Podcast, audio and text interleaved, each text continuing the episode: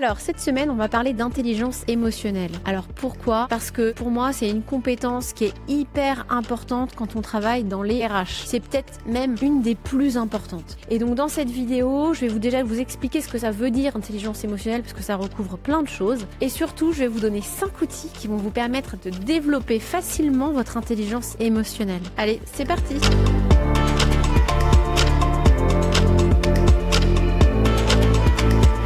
C'est Julie Souchard, je suis coach professionnel accrédité ICF et praticienne Soul Coaching certifiée. J'accompagne les femmes RH à prendre confiance en elles et à se sentir bien dans leur vie pro et perso.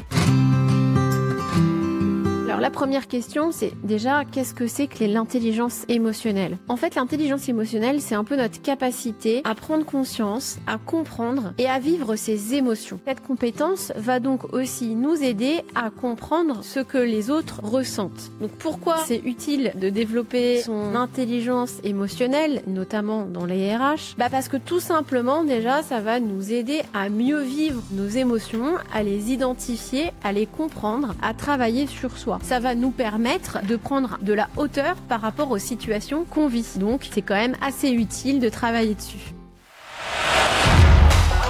Une première chose qu'il faut comprendre avant de vouloir travailler directement sur ses émotions, vouloir les contrôler, les gérer, c'est que nos émotions sont générées par nos pensées. Et donc ça, ça change tout. Ça veut dire qu'en fait, il faut plutôt essayer de travailler sur ses pensées que sur ses émotions directement. Donc le premier objectif, ça va être finalement de prendre de la hauteur par rapport à ses pensées pour pouvoir les observer et ensuite les modifier. Ce qui va du coup impacter ensuite nos émotions et la façon dont on les vit surtout. Et quand on parle d'émotions, il y a aussi quelque chose de très important à accepter, à comprendre. C'est nous sommes les seuls responsables de nos émotions. Ça veut dire que personne n'est responsable de vos émotions et vous n'êtes pas non plus responsable des émotions des autres. De manière plus globale, j'ai envie de dire vous êtes responsable de votre bonheur et de votre bien-être. Donc ce sont vos actions qui vont vous aider à vous sentir mieux et à mieux vivre vos émotions.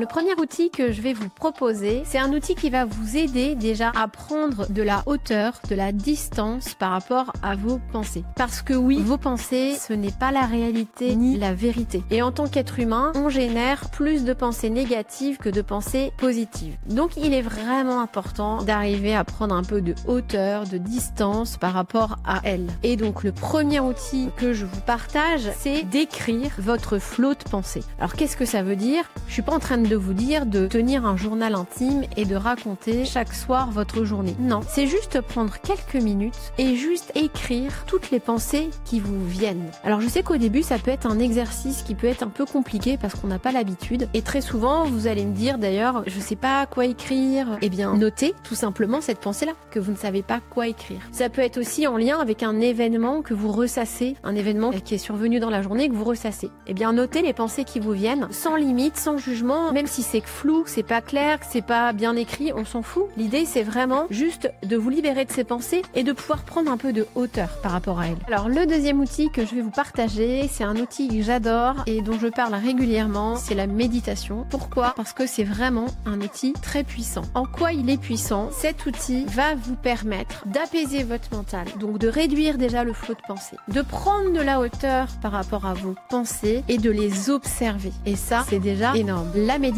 c'est quelque chose qui est facile à mettre en place dans sa vie, ça ne coûte rien et ça peut prendre très très peu de temps. Finalement, méditer 5-10 minutes par jour, c'est suffisant pour avoir de vrais résultats. Moi, je m'en souviens, quand j'ai travaillé encore dans les RH et que j'ai commencé à méditer, j'ai vraiment ressenti un avant, un après dans ma façon d'appréhender mes émotions, la façon dont je vivais les choses. Donc, je ne pourrais que vous recommander cet outil. Et contrairement à ce qu'on peut penser, il ne s'agit pas de ne plus penser. Quand vous méditez, il s'agit juste à un moment donné de prendre conscience que vous avez une pensée parce que vous êtes un être humain et ça va arriver irrémédiablement. Vous allez avoir une pensée à un moment donné. Et eh bien, quand vous vous rendez compte que vous avez une pensée, et eh bien, vous revenez à votre corps ou à votre respiration, à la voie de la méditation guidée. Et c'est ça l'intérêt de l'exercice en fait, rien de plus. Donc vraiment, regardez des méditations guidées, enfin regardez, écoutez des méditations guidées pour commencer. Ne vous mettez pas la pression, juste essayez de ritualiser cet outil un peu de temps chaque jour, quelques minutes, trouvez le bon moment qui vous convient le mieux et allez-y. Attendez une semaine. Déjà au bout d'une semaine, vous allez ressentir vraiment un effet. Dans tous les cas, peu importe l'outil d'ailleurs que vous utilisez, ce qui est vraiment important, c'est d'arriver à ritualiser une activité qui apaise votre mental, qui vous fait du bien. Souvent, on pense à faire du sport pour prendre soin de son corps, mais on ne pense pas à prendre soin de son mental. Alors tout est lié, on est ok, mais prenez soin de votre mental en ritualisant, ça peut être la méditation, ça peut être une autre activité. Ce qu'il faut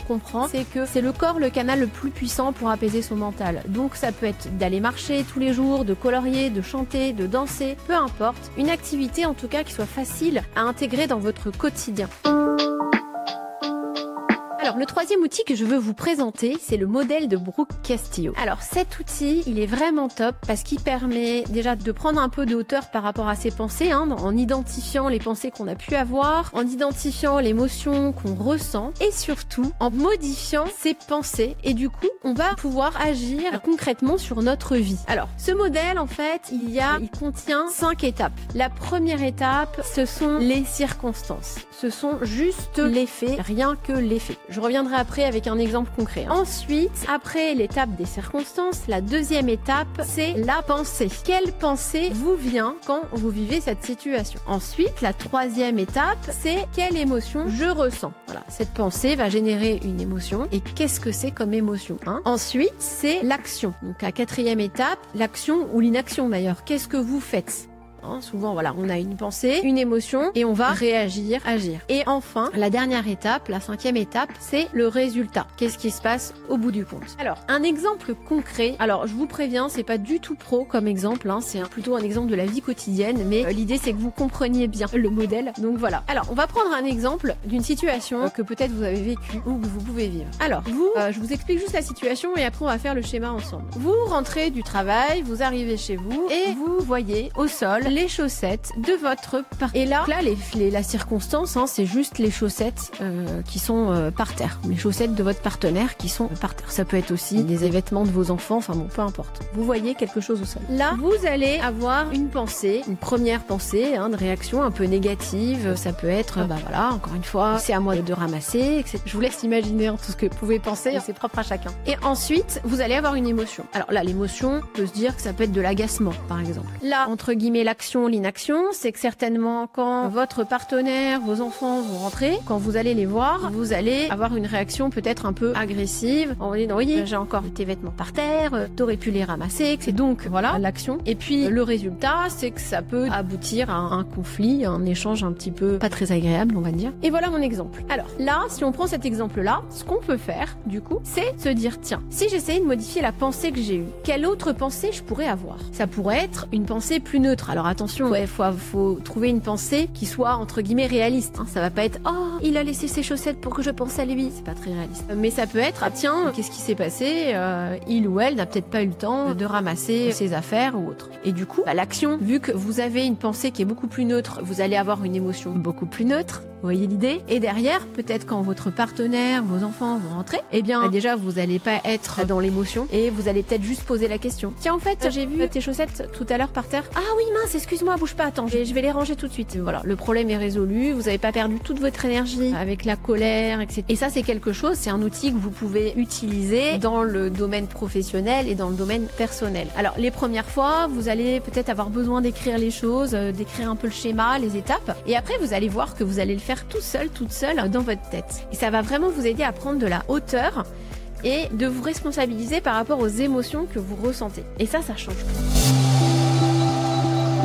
Alors le quatrième outil que je veux vous partager, c'est la cohérence cardiaque. Alors la cohérence cardiaque, ce sont des exercices de respiration. Vous pouvez trouver très facilement sur internet, YouTube, des applications gratuites qui peuvent vous aider à faire cet exercice-là. Donc c'est vraiment des grandes inspirations et des grandes expirations. Et c'est un outil qui va vraiment vous aider à vous apaiser, à mieux gérer votre stress. Alors soit vous le ritualisez vraiment dans votre quotidien, soit moi c'est comme ça que je l'utilise, vous l'utilisez en cas d'urgence d'urgence en cas de gros coups de stress. Alors je sais, moi j'ai commencé aussi à l'utiliser quand je travaillais dans, dans, dans les RH hein, pendant ma carrière. Et en fait, quand j'avais des gros coups de stress, eh bien je prenais un temps de respiration. Alors je m'isolais. Alors ça pouvait être euh, soit si vous avez un bureau, vous pouvez le faire euh, de votre bureau, soit vous allez aux toilettes tout simplement et vous faites ces exercices de respiration. C'est super facile. Vous pouvez le faire n'importe où et ça coûte rien et ça va vraiment vous permettre en 5 10 minutes max à faire redescendre très rapidement votre stress.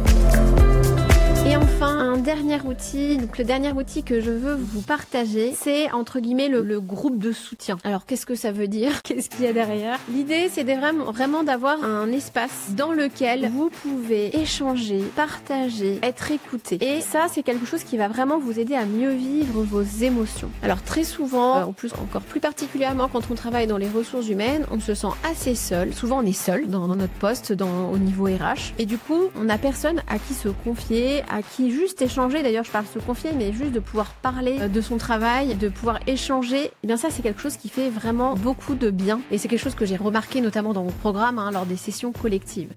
Et c'est pour ça d'ailleurs que j'ai décidé de créer une communauté, c'est-à-dire vraiment un espace déjà, un réseau d'entraide, de partage dans lequel vous pouvez échanger, partager, et puis surtout des rendez-vous mensuels en visio que j'anime et pendant lesquels toutes les personnes qui font mon programme qui ont fait mon programme, parce que c'est des rendez-vous qui perdurent même après, hein, vous avez accès à ça à vie bah dans lesquels on, on, va se retrouver, on va parler de notre quotidien, on va parler de difficultés qu'on rencontre, on va juste échanger, peut-être on va avoir les conseils des unes et des autres. Et ça en fait, ça fait énormément de bien. C'est la valeur, l'énergie du collectif, elle est très précieuse.